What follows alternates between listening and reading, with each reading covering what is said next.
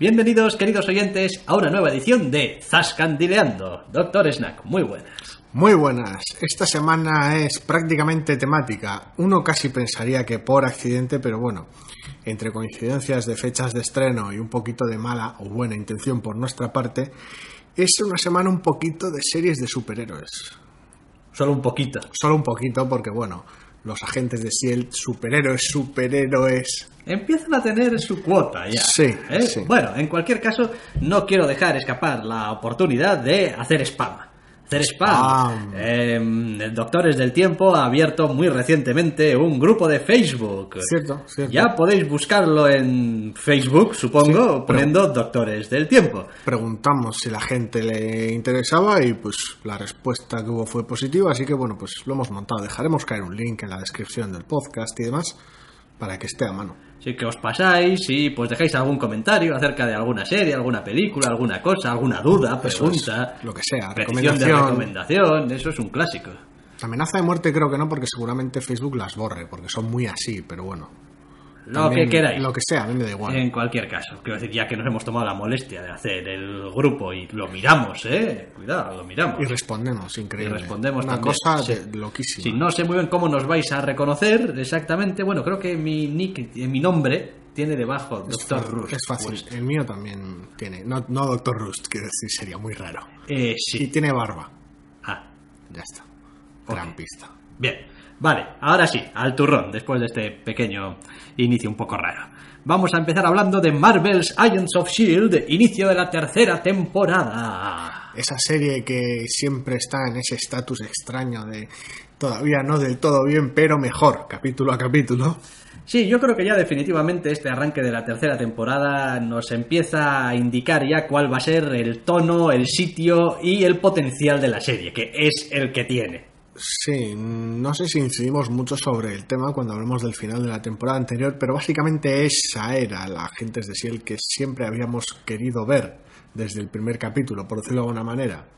Sí, vaya, una, serie con confianza en sí misma al menos. Sí, que vaya, trabaje unos conceptos, los que le interese cada temporada, y vaya a ello de manera más o menos enfocada, sin tener que perderse en disquisiciones y en capítulos por ahí que a veces parece que no estaba muy claro a qué venían. Porque entendemos que es una serie que buena parte es servicial y le debe pues a esos periodos extraños de calentamiento entre película Marvel y película Marvel. Entonces, a veces es un poquito utilitaria, eso lo entendemos. Pero al margen de eso, cuando, pese a que la serie sea utilitaria, precisamente eso debería servir para que las tramas y la metatrama crezcan en importancia y en conexiones dentro del universo Marvel, no para hacer capítulos episódicos de relleno. A ver, el principal problema que ha tenido hasta ahora la serie, y que creo que poco a poco va arreglándolo y va mejorándolo capítulo a capítulo, básicamente yo diría que es dos. Uno, los personajes no funcionaban como grupo, Ujú. Y dos, había personajes dentro de ese grupo que no, es que, es que no funcionaban ni como personaje. Con lo cual ya como grupo ni te cuento. Es decir, pasaban más o menos desapercibidos porque grupo, grupo y tal, pero no tenían chicha. Ahora creo que poco a poco están dotándoles un poquito de personalidad y bueno, como grupo todavía yo creo que no funcionan del todo bien, aunque empieza a haber ya minigrupos dentro del grupo, que claro, son muchos personajes que ya empiezan a funcionar mejor. Sí, de alguna manera la serie en sus comienzos daba esa sensación de, discreta, de inofensiva y de parecer querer pasar sin molestar a nadie, más que queriendo gustar, aunque fuera a unos pocos. Y entonces básicamente se dedicaba a bajar las apuestas, cosa que va a ser que no. Eh, a lo largo de la segunda temporada se la ha notado muchísimo más suelta y en general la segunda mitad de la temporada es realmente buena. La tercera directamente ha arrancado con esa convicción Sí, ha sido capaz de coger a sus personajes, aprovecharse de sus propios problemas y disfunciones que, que ya tenían estructuralmente y separarlos, juntarlos y dividirlos y desmontarlos según le hace falta y tomándoselo todo también con bastante sorna. Sí, a ver, en parte es eso que tú dices, es coger una debilidad que tienes e intentar convertirla en virtud y decir, vale, mm, voy a estar continuamente separando a la gente. Pero si yo soy consciente de que los estoy separando y los personajes son conscientes de que están siendo separados pero forman parte de la misma unidad, no los estás separando en realidad. Es decir, no los estás separando porque no sabes qué hacer con el resto, que es la sensación que daba antes. Sí. Es como, es que estos personajes aquí no pintarían nada, sino que les estás dando un propósito por el cual los estás separando. Y todos tienen su propósito, aunque en un momento dado puedan estar separados. Y en conjunto el enfoque funciona dentro de ese concepto de agentes de S.H.I.E.L.D. Tienes algunos que hacen muy bien algo haciendo ese algo juntos y otros con otro asunto de por medio y con varios frentes abiertos. Esa sensación de, bueno, aunque S.H.I.E.L.D. esté como en la situación en la que está, un poquito desbaratada y con sus miembros desperdigados y con sus propios problemas personales, son unos cuantos y cada uno se dedica a una serie de cosas distintas y tiene una serie de frentes abiertos. Entonces, no sé, yo lo veo bien. Me hace un poco de gracia que haya algunos personajes que hayan acabado encontrando su hueco a base de ser muy diferentes de cómo eran cuando empezó la serie. En algunos es una evolución más o menos natural, o ha sido una evolución más o menos natural, en otros ha sido casi casi como un golpe de timón en un momento dado para decir, este personaje así no está funcionando, vamos a hacer algo y mientras nos lo pensamos que no esté muy definido qué es lo que está pasando con él, hasta que ya tengamos un poquito claro qué, qué es lo que queremos hacer. Sky. Sky, Daisy. Daisy igual es un poco la que lo están llevando de una manera, en cuanto a la trama, más natural. Sí, porque está ha acaparado buena parte de la trama en la segunda temporada, entonces se le ha hecho se le ha hecho un Pero- servicio, pero decir, al pobre el volantazo es al- bastante al, al- al drástico. pobre Fitz lo, lo- lo- lo desactivaron en la temporada anterior y lo han ido montando pieza a pieza a ver qué, qué- qué hacemos con este. Es que no sabemos, es decir, durante capítulos se pasó como siendo era un un- personaje atractivo, era un personaje que funcionaba en la segunda temporada, me refiero, Sí. decir, y en la de hecho en la Sí, pero primera a base de hacerlo totalmente conflictivo y sabe que es una situación que no puede extenderse en el tiempo, no puedes tener años un personaje Sí, el, el asunto tal vez más, más drástico fue el de Simmons a lo largo de la segunda temporada. Sí, que veremos un poco cómo lo reconducen ahora en la tercera.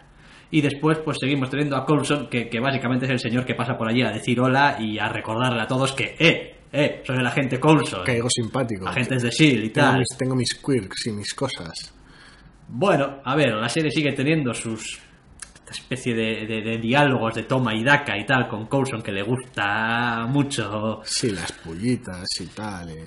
Bueno, a ver, va con el personaje. Lo- se suele hacer un poco raro porque tienen tendencia a que cualquiera con el que esté hablando Coulson, como Coulson habla así, pues le responden de la misma Sí, manera. todos entran en modo payasil cerca de Coulson. Bueno, es un poco raro, pero vaya.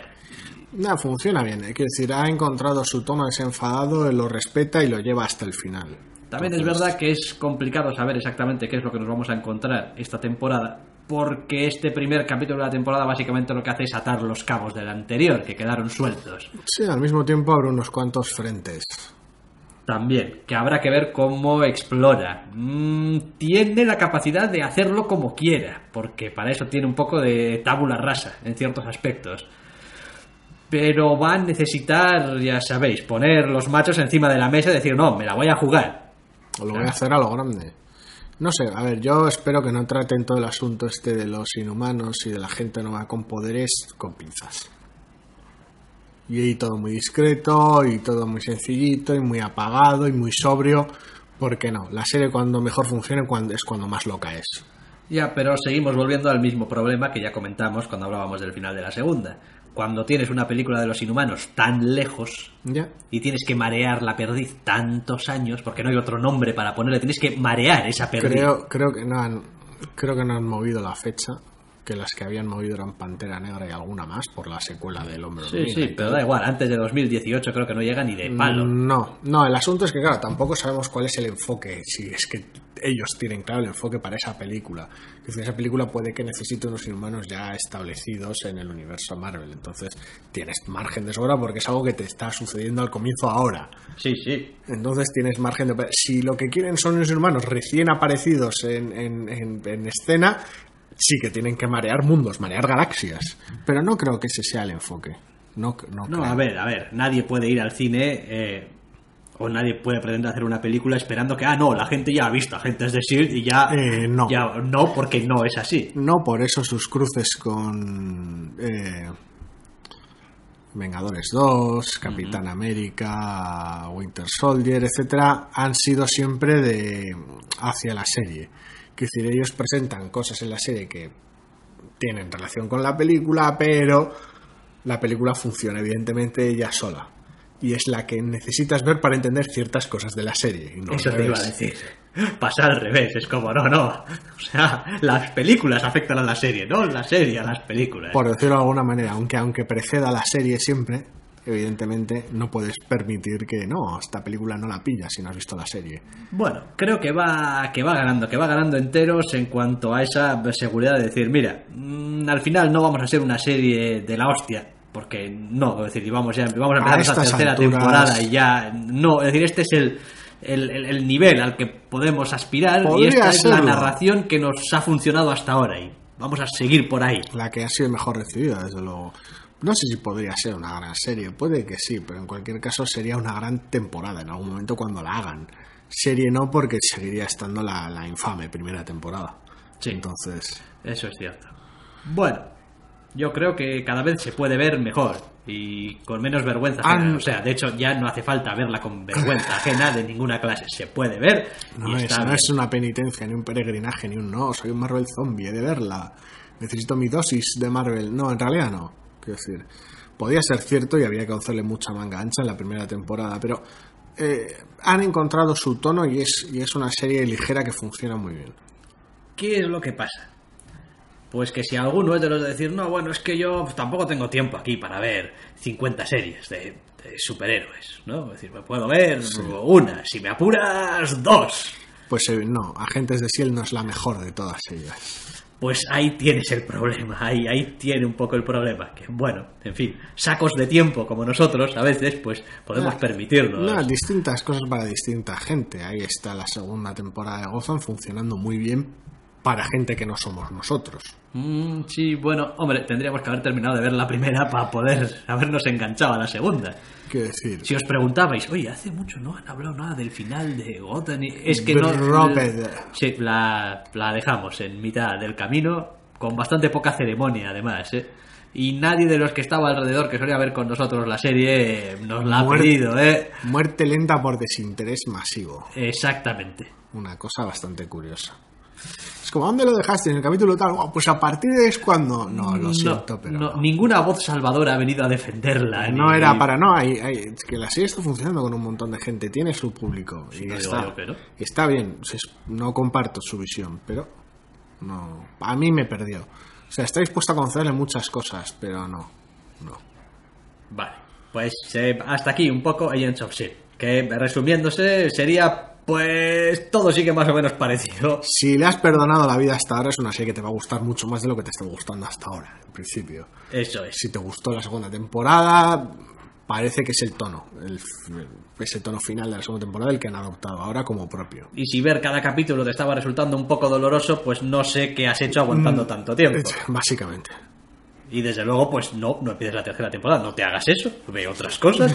Es decir, no, es Si que a no mí lo Marvel gustando- me gusta, es que yo en mi grupo de amigos y tal soy el que sabe de Marvel Lo y cuando Marvel. vamos a ver las películas me preguntan y Ah, da igual, la serie que- da igual, Internet es maravilloso, quiero decir, es- ¿quieres seguir siendo el que, el que sabe mogollón? Pues, pues vas a Internet y sabes No mogollón. sé, la duda es, ¿es una serie a la que te puedes enganchar ignorando las dos primeras temporadas?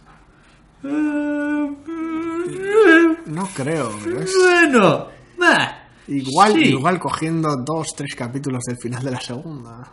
A ver, tendrías problemas para definir, para saber definir un poco de dónde vienen las relaciones entre los Sí, personajes. sí, por supuesto, evidentemente. Pero al margen de eso, yo creo que este arranque de la temporada deja bastante estos tres clarito. capítulos, pasa lo que pasa, pum, Inhumanos, aquí entra luego Vengadores 2 y ahora empiezo con la tercera y...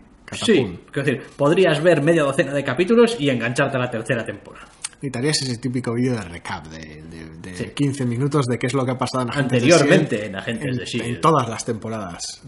Eh, Una serie de las que vamos a hablar después, que es eh, Flash, lo hace al principio. La temporada pasada en Flash, con dos cojonazos. Sí. Y no pasa nada, se pasa dos minutos de clip show, de tú, esto y lo otro y tal y cual, y no sé qué, no sé cuántos, y ya está, dices tú. Bueno, vi la serie, no estoy al tanto, Con, pero... con algo así más largo de 5 o 6 minutos con las dos primeras temporadas de S.H.I.E.L.D. haría que la gente pueda entrar a la tercera y es una serie que está bien.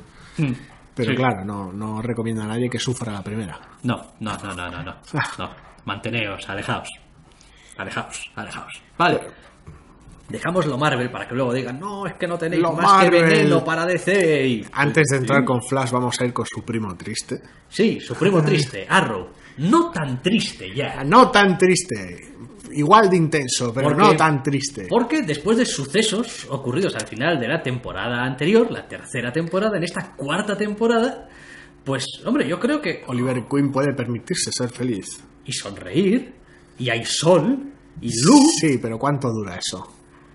pues dura aproximadamente eh, muy poco. Muy poco. Muy poco, insuficientemente poco. No sé si Oliver Queen puede ser feliz. Eh, Puede estar conforme, pero no feliz.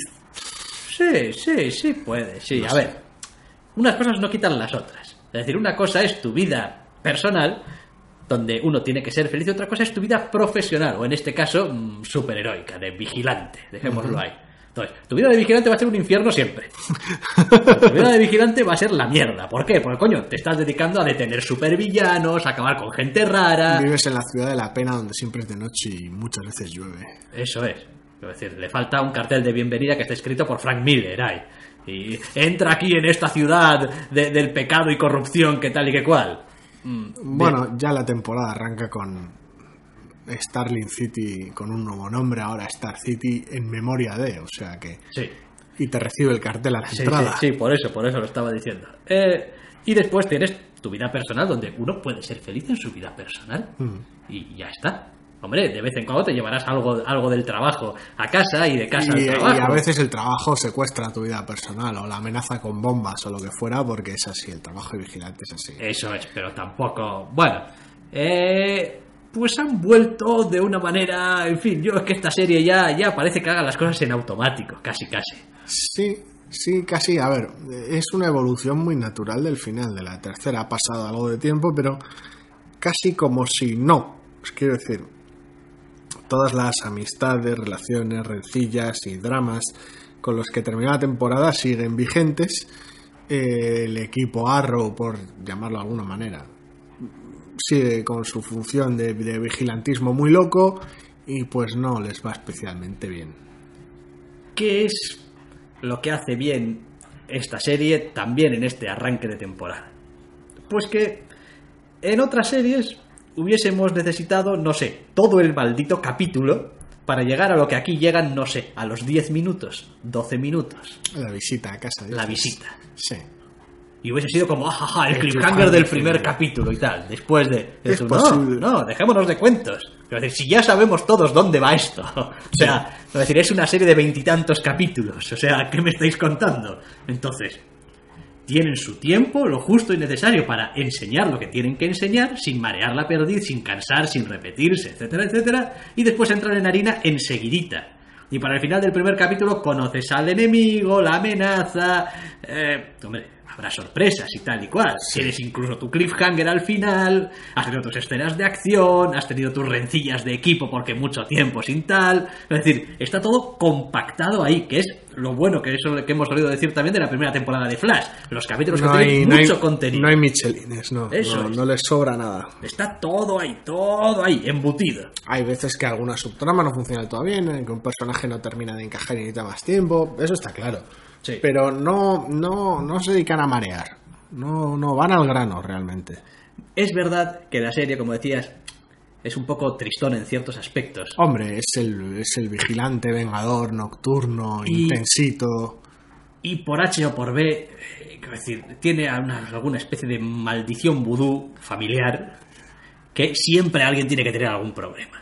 Yo Hmm. no sé qué es lo que pasa, pero, pero, pero el hombre no puede estar nunca tranquilo con todos los que le rodean. Siempre hay alguien que parece que es que no sé si este, no esto, no sé si el del otro. El no, único, el único momento en el que está tranquilo es cuando viene el mal y liquida a alguno de sus allegados porque, y, y deja de estar intranquilo al respecto, porque vamos, es así de terrible. Eh, es una serie que curiosamente sigue con su tónica de los flashbacks para Sí. llegar al punto con el cual empezó la primera temporada y el cual pues dejará de tener sentido una vez que termine la quinta, porque curiosamente sigue respetando la temporalidad. Cada temporada es un año del personaje, vacaciones al margen, y cada temporada tiene los flashbacks de un año de, de su vida, con lo cual, pues, Sí, es una estructura que habrá que ver cómo van solucionando, si es que tienen intención. Igual dicen, no, no, es que mira, la quinta temporada va a ser la última y adiós, muy buenas. Y se acaba la serie. Y ya está. Sería curioso, cuando menos. Estaría bien, ¿eh? Yo desde aquí ahora afirmo, es como, oye, contad lo que tenéis que contar Si y terminan de contar lo que les interesa contar y se quedan sin ideas, evidentemente. luego siempre resulta difícil dejar marchar algo que te gusta. Eso también es cierto. Sí, a veces tienes que hacerlo porque deja de gustarte porque son unos cabrones, ex guionistas de Lost Girl, Bien. pero a veces pasa. Y lo demás, pues bueno, a ver, no hay así de entrada presentadas nuevas relaciones entre personajes ni desequilibrios de... No, es un arranque bastante conservador el de Arrow. Sí. Es, es, ya lo hemos comentado, mantiene esa continuidad del final de la tercera. Es como, bueno, ¿y qué tal tus vacaciones? Bien, vale, pues vamos a seguir con lo que estábamos en el, al final de la tercera. Que el verano se acabó. Chacho, que hay que ponerse a trabajar otra vez. Pero así da esa, realmente esa sensación. Entonces, es, es casi el capítulo 25 de la tercera, más que el 1 de la cuarta, por decirlo de alguna manera. Sí, está, está muy bien, está, está muy compacto, cuenta lo que tiene que contar, nos da una cierta perspectiva ya de lo que vamos a tener en la temporada. Sí, aunque como siempre se guarda ases en la manga y, y- y villanos del pasado y fiestas raras, porque nunca estira, es decir, nunca se centra solo en un problema durante los 24 capítulos. No, claro. Tiene una línea central, pero siempre tiempo para picotear. Yo, quiero decir, mientras sigan haciendo así esta serie, pueden seguir haciéndola todo el rato que quieran. Sí, porque es realmente divertida. Sí. El problema es cuánto pueden aguantar los personajes tantos cambios, emociones y vueltas antes de que se te rompan. Sí, hombre, a ver, Y en esa parte, sensación- en parte el final de la tercera temporada era una respuesta a eso. Hasta aquí. Sí, esa sensación a veces de, de, de culebrón, ¿no? Es que no, es que la heredera de los viñedos y tal ya murió, vol- volvió de la muerte, luego fingió su muerte, tal, esa, esa Luego se casó, pero se divorció. Luego se volvió a casar con no sé qué, luego le salió un hijo secreto, no sé, quiero decir, ese tipo de hasta qué punto ya te has quedado sin... Sí, por- pero yo creo que los creadores tienen suficiente inteligencia como para decir, mira, hasta aquí, vamos a hacerlo bien, hasta aquí, y ya está. Y que la gente se siga preguntando si esto no podría haber tenido una o dos temporadas más petándolo. Pero vamos a acabar cuando estamos seguros de lo que estamos sí, porque haciendo. aunque sea Flash la que es más característica en ese en esa sensación vertiginosa de estamos quemando todos los cartuchos, sacando todos los personajes que podemos del cómic, abrazando todas las tramas muy fuerte, muy locamente hacia adelante, y sea la que parece que más pronto se va a quedar sin munición, por decirlo de alguna manera, Arrow está arrancando ya su cuarta temporada, entonces Sí, además existe para mí una diferencia bastante grande entre ambas, a pesar de todo. sí, por supuesto, Flash es una serie superheroica 100%, pero 100%. muy consciente Casi- casi de, 110%, de- de qué género está bebiendo y de todas las tonterías, entre comillas, que van asociadas a ello, como poner nombre a los supervillanos. Sí. Eh, mientras que Arrow no. Entonces, en Flash que haya ese tipo de, de- de dramitas y de, pues, pues que si no sé quién ha muerto, ha vuelto, pero no, estaba viajando en el tiempo, pero no, era un clon, era un robot, era lo que sea, se van a tomar siempre con mucha mayor naturalidad. Locura Silver Age, es posible.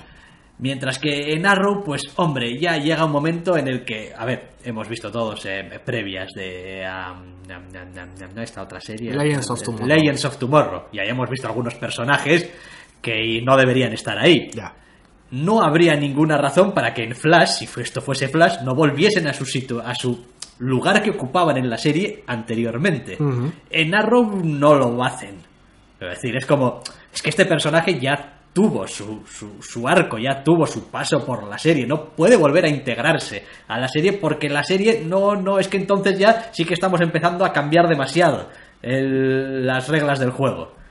Entonces, bueno, pues, pues se tiene que ir. Lo seguimos aprovechando porque somos así de cachondos. Sí, porque además, por muy loca que sea la serie, eh, va avanzando de manera más o menos natural. El personaje se planta en su ciudad natal en el primer capítulo intentando salvarla de una corrupción prácticamente invisible y a lo largo de las cuatro temporadas eh, el estado de la ciudad en general se deteriora hasta tal punto que él mismo no termina de creer si está si realmente ha afectado a la ciudad para bien o no lo cual le lleva al punto en el que terminó la tercera temporada y arranca la cuarta. Pero la propia ciudad como, como organismo vivo está en, está en una evolución constante y en esta cuarta temporada es un despropósito. O sea, está, está hecha mierda. Nadie quiere visitar Star City porque te pueden hacer de, te pasar de todo, todo. Toda la ciudad es el callejón del crimen. Sí. Es un lugar horrible. Es gracioso porque, porque en cambio Central City es todo lo contrario. La felicidad tiene hasta un día oficial de Flash, pero bueno. eh, El asunto es ese, es que va evolucionando, va funcionando. Llegará un momento en el cual pues o Arrow y, y sus increíbles amigos consigan arreglar la ciudad y que sea un lugar decente o que bueno pues le, le tires a Chemo encima como hicieron con Bloodhaven en el cómic y la, la manden a la mierda y haya un cráter en vez de ciudad. Pero quiero decir yo no creo que, que debería la serie no creo que debería terminar con esa goza eterna atrapada en su, en su, su crimen gótico eterno y sus, y sus villanos colistas yo creo que la ciudad merece o, o una muerte horrible porque Arrow es incapaz de salvarla o, o un puto respiro Yo creo que en realidad no, vamos a no tener ni uno ni lo otro. Creo que está dejando a lo largo de las temporadas las miguitas de pan del, del relevo. Del bueno. Yo ya estaba aquí La lucha 7, eterna. 8, 10 años pegándome por esta ciudad. Eh, yo ya no puedo seguir ejerciendo porque, es decir, la edad también y la presión y tal y sí, cual. o porque maten al héroe Eso es, o porque maten al héroe. Pero, pero, que a ver, que estamos empezando a tener, tenemos un tío que va con capucha y arco que va de rojo. Tenemos un tío con capucha y arco que, que iba de rojo. Pero quiero decir, bueno, es un personaje que está... Pero a ver sigue existiendo. In el, as- Universe. el asunto está en que es DC, entonces esa, esa mentalidad, el legado y tal siempre ha estado ahí. No sé si es algo que quieren abrazar en la serie porque, claro, la serie no, no la longevidad es mucho más distinta y cambiar de protagonista en una serie es hostia. Yo no cambiaría de protagonista, yo acabaría la serie con el relevo. Es como... Sí, sí, si luego quieres hacer o un sea, te spin-off, haces, te haces un Dark Knight Returns, pero mejor. pero, pero bien, sí. O sea, yo O siempre sea, me como, yo- como pe- pero como teniendo amor por el medio del que estás bebiendo. sí. Yo, yo siempre me he preguntado, o sea, tú, tú eres Robin, llegas allí a la cueva, se te sube la plataforma, ves que están ahí todos los cachorros y dices tú, bueno, a ver, este traje no me lo puedo poner porque soy más chaparrete que, que Christian Bale. El entrenamiento ninja no lo tengo. No, no viene de serie. Eh, las claves de este ordenador, esas cosas, no, ni puta idea. Alfred está en Italia tomándose unos copazos en una terraza. ¿Qué hostias hago yo aquí yo solo? en la oscuridad de una puta cueva. Es como, no, no sé exactamente cuál era la idea que quería eh, pasar eh, Lo Christopher siempre, Nolan, pero... te quedas con la imagen y el resto. Ya, pero... En fin, que no. Supo- supongo que llega, hace así y dice, Buah, mucho bacalao hay aquí para mí. Y te vas por donde has venido. Ya está. Hostia, sad end. En fin, Bien, pues eso es lo que pasa pues cuando haces una serie, pues eso, como Arrow o cuando te vas a ser un personaje como Batman, que al final pues la tristeza es una constante, porque coño, parece que vivir es una tortura para ti. A diferencia de si eres de Flash, Barry Allen, Barry Allen, el hombre más rápido del mundo. un tío El velocista normal, escarlata. Feliz, en una ciudad más o menos normal, más o menos feliz. Más feliz que normal. Sí, más feliz que normal, sí, porque pasan muchas cosas tiene un día oficial de Flash. Normal, normal no es, pero es feliz. Y es merchandising de Flash. Y tenemos un arranque de segunda temporada donde, pues obviamente, había que eh, cerrar de alguna manera el, cliffhanger el brutal y cliffhanger loco de la primera temporada. Porque la primera temporada hizo muchas cosas, incluyendo básicamente cerrar su trama principal. Sí, Pero al mismo tiempo se las apañó para montar un cliffhanger loquísimo. sí. Y claro, con eso hay que, con eso hay que lidiar. Y la verdad es que lo hace todo lo bien que se puede hacer. Ya. Vamos a dejarlo ahí. Tampoco es plan de destripar la trama, pero no está tan acertada o fresca en esa, en esa solución como lo ha estado habitualmente. Tampoco creo que fuera fácil. No, no era fácil. Pero claro, ¿para qué te metes en ese embolado si no tienes claro cómo vas a arreglarlo? Entonces, Igual... no lo tenías tan claro. No, o igual sí que tenían muy claro que mm, es que hay ciertas cosas que las necesitamos o, o no las necesitamos y pues... No, o sea, hay que quitarlas del medio o ponerlas al principio de la temporada, porque si no esto no va a Me funcionar. recuerda un poco al final de la el final de la segunda de Arrow, esos finales que suele haber a veces en temporadas de series eh, más episódicas o más procedimentales. De llega el final de temporada y pues sacas a un personaje que se encuentra con algún tipo de enemigo, mm, cambias de escena y soy un disparo y no sabes qué ha pasado, coges un secundario, lo metes en otro embolado y luego ya verás a quién renuevas de tu reparto, a quién no. Pasó un poquito con la segunda, que dejaron al pobre Lance ahí como diciendo, va a sobrevivir para una tercera temporada. Sí. Esa situación un poquito de, de inestabilidad en todos los frentes para casi poder partir de donde te dé la gana en la segunda temporada. Y es el problema que tiene este arranque de Flash es que da esa sensación en, en esa pequeña parte. El resto del episodio y el resto de la temporada tiene pinta de ser de una solidez increíble, pero en ese aspecto parece que, bueno, dejamos esto al final y así luego la segunda la arrancamos un poco como nos daba la gana.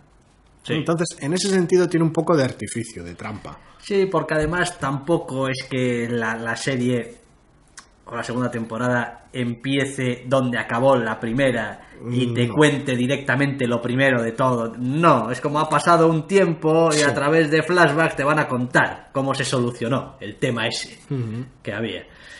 Lo cual, pues siempre da tiempo, no, bueno, han pasado unos meses, ha pasado un tiempo indeterminado, Lo y dicho, bueno. te da el margen de partir de donde quieres. Luego hay alguna que otra decisión también a lo largo del capítulo, a ciertas subtramas que estaban por ahí pendientes, que también, pues, eh, básicamente se las quitan de en medio. No sabemos muy bien qué hacer con esta subtrama esta temporada, o si lo tenemos claro, no lo usaremos hasta bastante más adelante ni en la misma. Así que vamos a barrerlo Sí, debajo de la yo he alfombra. de reconocer que es una de las cosas que más me ha chocado de este arranque de temporada. Hay una parte central de la motivación del personaje, de por qué ha estado haciendo lo que ha hecho y tal y cual, que digamos que, bueno, de una manera u otra está solucionada. Y es como si, bueno, es que ahora que ya no eres una motivación nos molesta, así que... Sí, eh, hay, hay ciertas cosas que se despachan de manera poco, poco ceremoniosa, sí. Joder, no es que sea poco ceremonioso, es poco ceremonioso y es casi hasta incomprensible. es corta sus a ver, tiene ciertos a ver es es, es en el vacío del, del primer capítulo es raro es una sensación muy rara con la que ofrecen la resolución de ciertos frentes Mm, conociéndolos es posible que haya algo en la nevera Sí, yo creo que sí, ¿eh? Yo tengo una apuesta particular con cierto personaje. vale Del, del lo que le va a pasar o lo que va a ser de él. lo, o... lo comentamos cuando terminemos Sí, de grabar lo comentamos después. Pero vamos, eh, sí, da esta sensación de, bueno, aquí esto parece que lo habéis apañado en 40 minutos lo mejor que habéis podido con vuestras prisas habituales de...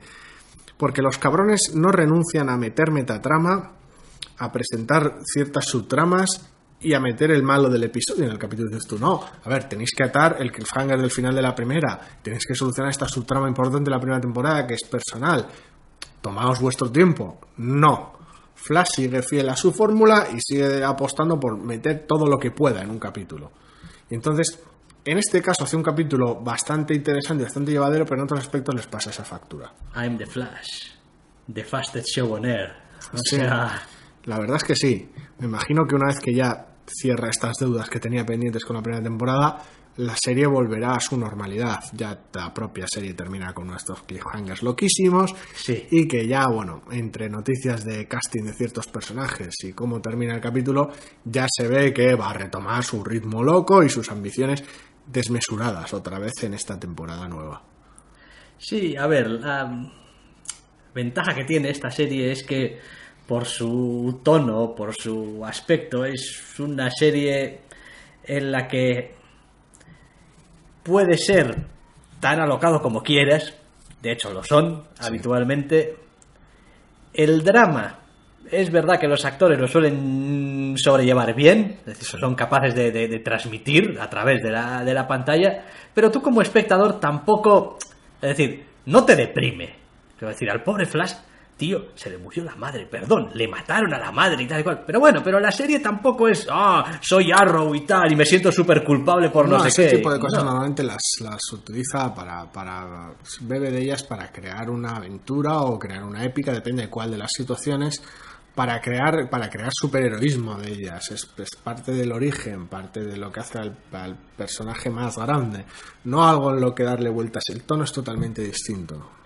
Y lo demás, bueno, creo que, en fin, hay alguna cosilla ah, quizá ahí en cuanto a los personajes y tal, que todavía Se vamos podría a ver- pulir. sí, vamos a ver cómo se pule. Yo creo que todavía se puede, se puede pulir un poquito más, porque tienes un problema. El trabajo de la primera temporada lo hiciste tan bien que es complicado coger ese núcleo central de personajes y quitar y poner piezas o sustituir piezas Y que siga y que siga funcionando. tan bien. Va a seguir funcionando, porque los, per- los personajes que van a eh, seguir estando ahí o tal, eh, funcionan, ya, ya está, ya tienen su propia dinámica, ya funcionan y ya está. Pero vas a tener que trabajar un poco el ver qué dinámicas nuevas creas que sean tan interesantes como las que tenías antes. Y bueno, ¿qué es Flash? Nunca puedes descartar nada. Ah, bueno, realmente. sí, claro, sí, sí. O sea, decir, a ver, ¿qué me estás contando? Abrimos un agujero aquí de no sé qué y viajamos al pasado y... Hombre, sí, estamos hablando de una serie que en su primera temporada, pues eso, tiene viajes en el tiempo, gorilas telépatas, quiero decir. Me encanta, me encantaba, me encantaba el cómic, me, me encanta el personaje y me encanta la puñetera serie. Y hay otra cosa que han conseguido hacer muy bien también. Eh, no en este arranque de temporada, sino en general en la serie. Y es que, a ver, seamos serios. Flash es un tío que corre muy rápido. Sí, Es decir, su poder es correr muy rápido. sí. No es el tipo de cosa que te viene a la cabeza cuando te dicen piensa en el superhéroe y tal que quede más molón en pantalla haciendo cosas y tal y cual. Pues hombre, correr muy rápido está muy bien, pero correr muy rápido no pega puñetazos, correr muy rápido no pega tiros, correr muy rápido no haces llaves de kung fu, correr muy rápido no super hackea, Pero correr muy rápido Mola porque tienes tus escenas a cámara lenta del molado, de rescatar gente. Y se las han arreglado para hacerlo puñetazos, visualmente atractivo y visualmente interesante y para tus hacer torbellinos con las manos. y para hacer que a pesar de todo, cada vez que Flash va por ahí y echa a correr, sigue siendo un pequeño acontecimiento. Hmm. Y eso que no es que se corten, ¿eh? No, no, y eh, recurre a ciertas fórmulas que resuenan muy bien con el público, sobre todo a estas alturas del arranque de la segunda, con el público ya veterano. Quiero decir, la, la serie conoce muy bien a su público, es el festival del homenaje, el festival de la referencia. Eh, siempre que puede deja caer alguna cosa y algún guiño para los fans, y este primer capítulo no está exento de su momento Ram, Barry, Run. Entonces, quiero decir, funciona muy bien. Es de alguna manera, quiero decir, aunque, aunque en Arrow sigue, sigue existiendo y se sabe que, que existe ese amor hacia lo que hacen, en Flash realmente te llega el cariño que tienen por la serie. Es por, por el tono que tiene y por lo ligera que resulta, mientras que Arrow tiene ese aspecto vigilante deprimente, es más difícil que te llegue. Está muy bien hecha, está hecha con muchas ganas. Pero en Flash realmente te llega ese amor por el, por el mundillo que han creado. Entonces, en acción superheroica, gana Flash. Sí. En Felicity, gana Arrow. Sí, sí, es, tiene, tiene un 100% más de Felicity que, que Flash. Es, es lo que tiene, salvo otro crossover esta temporada que me imagino que lo habrá. Sí, creo que ya han dicho que no, no os preocupéis, que vamos a, creo que han dicho que van a cruzar Hombre. las tres. es lo En normal. algún, o sea, no, no necesariamente a la vez, las hombre, tres, es lo pero- normal. Legends of Tomorrow ya, por jugar por el trailer, arranca como arranca. Y bueno, el final del capítulo de Arrow tuvo un cliffhanger que, mm, quiero decir, tela. Con ambos. Sí, sí. O sea, quiero decir, entonces, bueno, sus cosas. Muy bien, muy bien, muy contentos. Tal vez, mm, no sé si más con Flash en general, a mí es que es un personaje que me encanta y que, y que quiero, quiero más pese a lo irregular de este arranque de temporada que sé que obedece a pues cuentas pendientes. Yo creo que todavía me sigue gustando un poco más. No digo que disfrute más viéndola, ¿eh? Pero creo que me Arrow. gusta más en general Arrow. No sé, es más completa, son series muy distintas, a mí me encantan ambas. Es, me parece que tiene una mayor variedad de personajes. Sí, es posible. En Flash son... Quiero decir, mientras que el Team Arrow es Team Arrow de nombre. Tiene la ventaja del tiempo también, ha creado Sí, un sí, universo muy sí. rico. Y hay, hay, hay muchos tiras y aflojas ahí en el Team Arrow. y, quiero decir, hay, siempre hay... Nunca encaja todo bien. No. En, en- en el Team Flash es como... Team Flash, tío. Que Puede que pueden alguien- tener problemas. Puede que alguien tenga un capítulo tonto y el resto lo traigan algo en camino de vuelta, pero sí. Puede tener problemas, pero digamos que los personajes tienen bastante claro que joder, esto, esto es una amistad de las que, que no vamos a discutir aquí por, por tonterías. Team Flash, joder. Team Flash. A la victoria. Y ya está. Entonces, en ese sentido, a ver, qué decir, yo, cada vez que entra el, el, el padre, Joe. Joe, Joe West. con su sonrisa, y le da un abrazo a alguien, es que no puedes dejar de sonreír, porque el tío es... es- es- Joe, Joe West. o sea, Joe West llega, Joe West... eh, Y su risa contagiosa. Vamos. No, la verdad es que ha conseguido ser el alma de la serie, es increíble. Sí, no sé, llega e ilumina el, el- la escena, él solo. Ah, no pasa nada, Barry, tío, esto y lo otro, tal. Y dices tú, sí, joder, yo me creo a este tío. Es decir, si este tío me dice que puedo, es que puedo. Es- Está muy muy bien. Es, el reparto encaja muy bien desde, encajaba muy bien desde el minuto uno de la, de la primera temporada y eso se nota. Sí, creo que vamos a disfrutar mucho de la temporada de Flash de año. De la de Arrow también, pero, pero de la de Flash, de la de Flash vamos a disfrutar mucho. Sí, porque quiero decir, ya estuvieron con una primera temporada muy loca y ahora pues con la que van a liar, pues me imagino que Si no, esto empieza ya a tener además ya tintes de decir, eh, a tomar todo, culo, más velocistas, todavía más locuras, más. Vale, todo, vale todo. Que no hay suficiente gente en esta realidad. Nos la traemos de donde haga falta. Dale ahí, Nos da igual. dale ahí. Y en el momento en el que vuelvan a aparecer los rogues va a ser otra fiesta, pero bueno. Sí, ya veremos. hace- hacen una pequeña aparición, no del todo real. No del todo, sí. Ya veremos, ya veremos por dónde tiran los cabos por cierto asunto con Legends of Tomorrow, pero bueno. Eh, de decir también que espero contar continuadamente, hombre, quizás no con cierto personaje de la temporada pasada que para mí es, o sea, es decir, lo, lo necesitas, lo necesitas. Y espero que, si bien se, se pase ausente gran parte de la temporada, vuelva cuando importe. Como, como los grandes amigos, es como Pronto. cuando haga falta, estará ahí. No voy a entrar en spoilers, pero pronto. Pronto. Soon. Bien, pues pronto en sus televisores. Pero bueno, no solo de series de superhéroes de acción real vive el hombre. No, también puedes vivir de series de punchantes animados.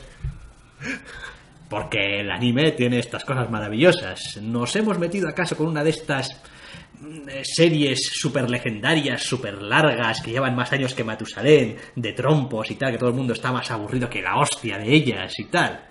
No, porque todo el mundo está súper aburrido de ellas. Eso no quita que no estemos viendo Dragon Ball y esté siendo un dolor. Eh, y, est- y estemos súper aburridos. Pero ella. no, pero no van por ahí los tiros. Madre mía, huid del primer arco de Dragon Ball. O sea, los primeros 15 capítulos los podéis ahorrar. ¿Os veis la película que sacaron? Eh, la Sí, batalla de la- los dioses. La trama es distinta, pero bueno. No se diferencia mucho. Parcialmente, sí. Al final, dónde empieza y dónde acaba Da igual, no es bueno, saltárselo y punto. Eso es. Y nosotros vamos a seguir de momento a ver si el siguiente arco. Porque algo- somos idiotas y porque Dragon Ball. Sí, sí, porque hay demasiados, en fin, recuerdos en juego y somos bobos, principalmente. Bueno, decíamos, punchantes, punchantes de animación, joder. Los hay de todas las clases y colores en la animación japonesa, pero este del que os vamos a hablar hoy es de los más rarunos que me he encontrado yo. Hablamos de One Punch Man. Y madre mía, qué descripción más perfecta hace el título de lo que da la serie. Yo la verdad es que en su momento me acerqué al manga de rebote, leí muy poco, uno o dos, un par de capítulos así, y dije, vale, está guay, no sé el recorrido que tiene la idea, pero está bien y el arte es una maravilla. Pero bueno, si algún día sacan un anime de esto, habrá que hacer caso, aunque va, de esto no creo, es imposible sacar un anime de... Pues sí, Bien, One Punch Man es muy descriptivo porque básicamente va de un señor que es tan fuerte, tan fuerte, tan fuerte, que todo a lo que pega lo destruye o lo mata de un puñetazo. Pues sí, eh, tenemos a un superhéroe con capa y todo, que es básicamente un, un- un joven de veintitantos que, pues, en su búsqueda de empleo de oficinista, acaba tan, tan cansado de todo que decide que es hora de abrazar su sueño de, su sueño de niño.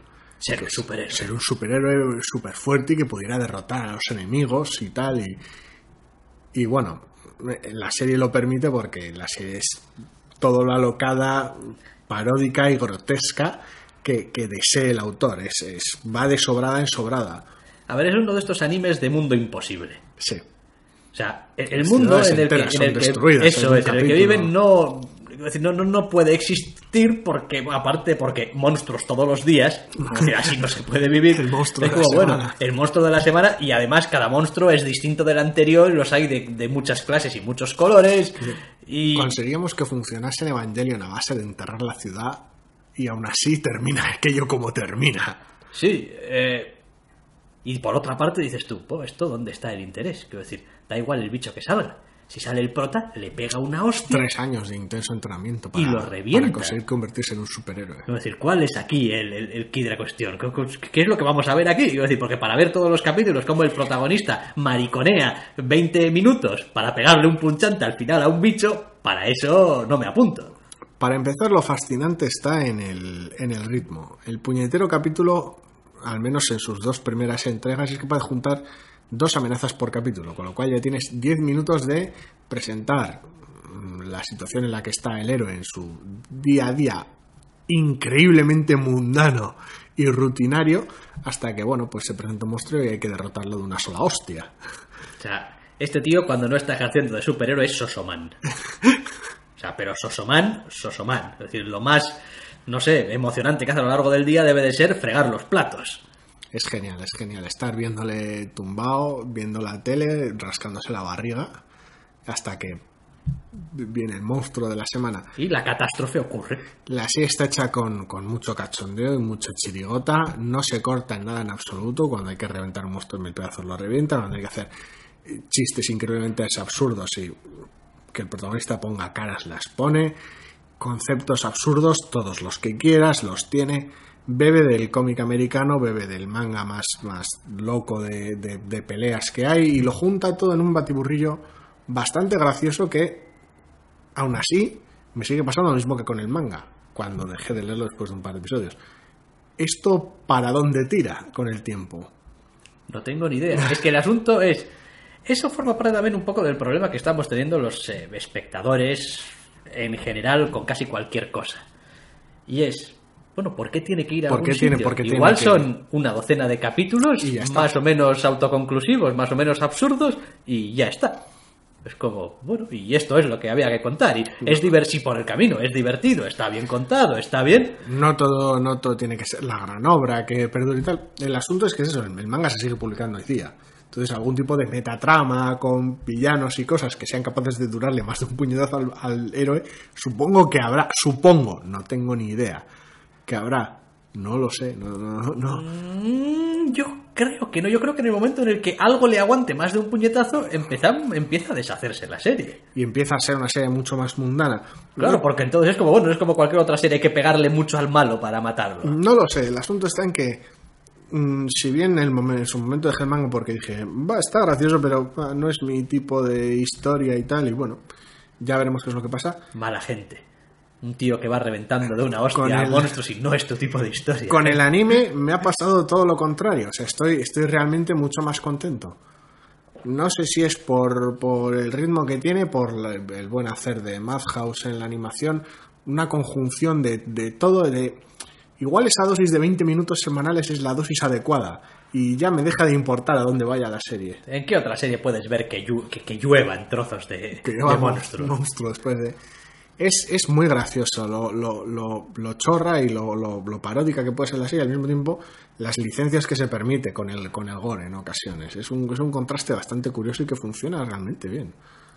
Sí, y después, pues es una de esas series que si piensas un poquito sobre ella, pues te estamos dando también un mensaje bastante gracioso, que es el de, no importa lo fuerte que seas, o da igual, lo poderoso que seas, que hay cosas para las que no te sirve de nada. O sea, es como, como decir, tú tienes que seguir comiendo todos los días, tienes que seguir limpiando tus platos y tienes que seguir llevando tu vida. Es decir, no, no importa que puedas reventar edificios de un puñetazo. de un puñetazo. No, de una cosa no quita la otra.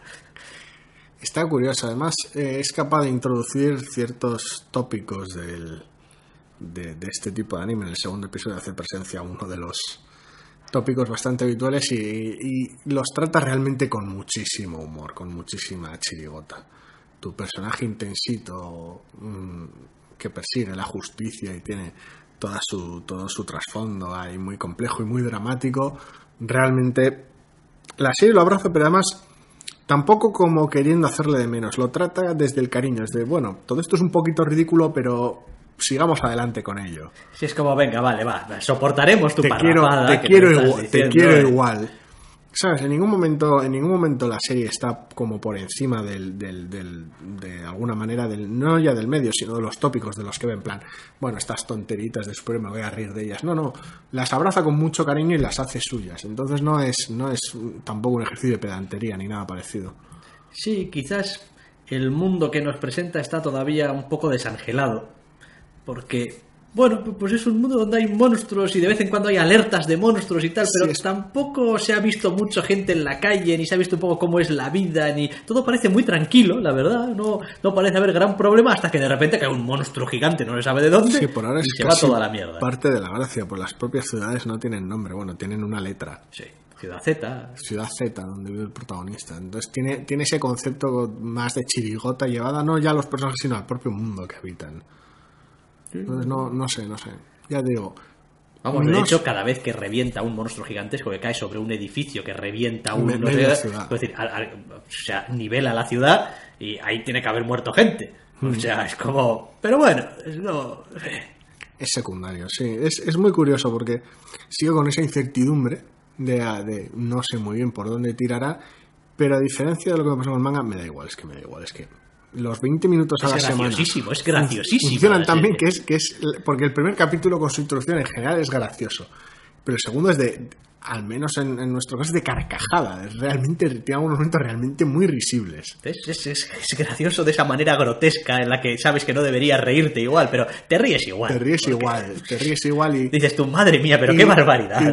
y, y te sientes bien sabes no es no es no hay no hay complejo ninguno ni en la serie ni en aquellos que, que la ven y la disfrutan no hay esta cosa tan tonta del placer culpable no no es, es muy honesta en su, en su aproximación Es ¿Qué clase de una cosa muy absurda Aparte de sí. qué cosa de qué, qué clase de culpabilidad vas a sentir cuando no sé el personaje revienta una rana cuervo gigante o lo que sea que toque la gilipollez que toque. No, en general, es que esto es muy tonto y tal. Tampoco voy a ir por ahí diciendo que no, no, pero en realidad está muy bien porque lo hace de manera honesta. Claro que es tonto, claro que es tonto. pero, pero, está. pero, pero, pero está pensado para ser tonto. Quiero decir, ahí, ahí, ahí entramos en la gran diferencia. Quiero decir, hay determinados programas de televisión, por ejemplo, que son tontos.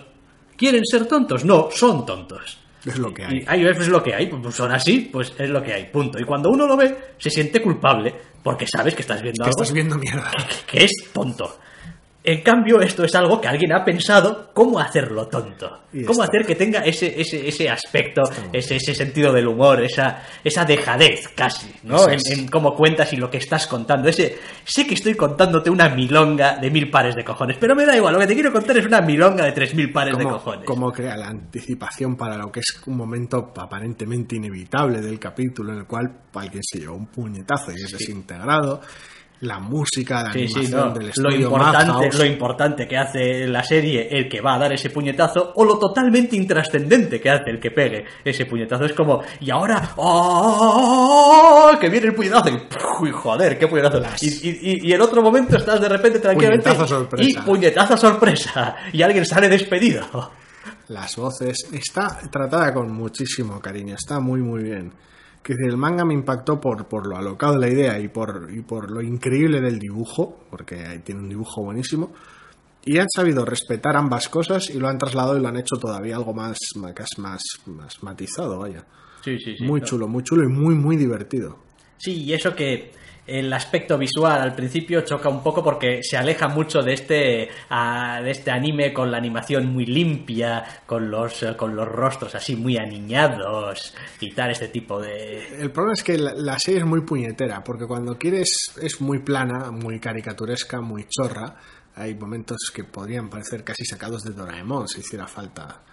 Eh, hay monstruos que son más serios, monstruos que son totalmente ridículos. Sí, te puedes encontrar con un monstruo que parece sacado de Attack on Titan Sí, y acto seguido te puedes encontrar con un monstruo que parece sacado con una parodia de Dragon Ball. eso es. Es como ah, no entiendo. es, es, es genial y es eso, combina, combina ese estilo liso a veces, cambia totalmente si tiene que mostrar una escena de acción más dramática o más dinámica, o lo vuelve totalmente deformado, que se toma todas las libertades que quiere y está muy muy bien y es lo dicho, muy divertida. Sí. Tampoco creo que sea lo que tú decías, sea una de estas series de decir, ¡oh, ha acabado la temporada, me la voy a entacar seguida! Hombre, igual tienes un poco de sobredosis, igual revientas de sobredosis de chistazos, sí. pero... Semana a semana. Una pildorita a la semana, yo creo que, Funciona que bien. entra bien y además ese es el tipo de serie que te la puedes poner para, para alegrarte el momento, ¿no? Es como, me voy a ir a la cama y estoy un poco de bajona, me voy a poner One Punch Man, 20 minutos de One Punch Man y... ese tipo de cosas. No, la verdad es que la verdad es que está muy muy muy bien, muy bien, muy bien, sorprendentemente bien a lo que a mí respecta, de hecho. Sí, no, esta semana el material del que hemos hablado en general está muy bien. Sí. O sea, se puede ver, son, han caído también por las series de superhéroes, que tenemos debilidad, no se nos nota ni nada. Ni nada. Nada en absoluto, vaya. No es como si tuviéramos otro podcast solamente con tebeos, la mayoría de pijameros de mierda. Últimamente muy de mierda. Bueno, da igual. En cualquier caso, que hasta aquí hemos llegado con el podcast de esta semana. Y como siempre, si así lo queréis, volveréis. Espera. Bueno, antes de que pase la semana, podéis pasaros por el grupo de Facebook y podemos hablar también. Pero si no, y ya acabo con el spam, volveréis a escucharnos la semana que viene. Hasta la semana que viene.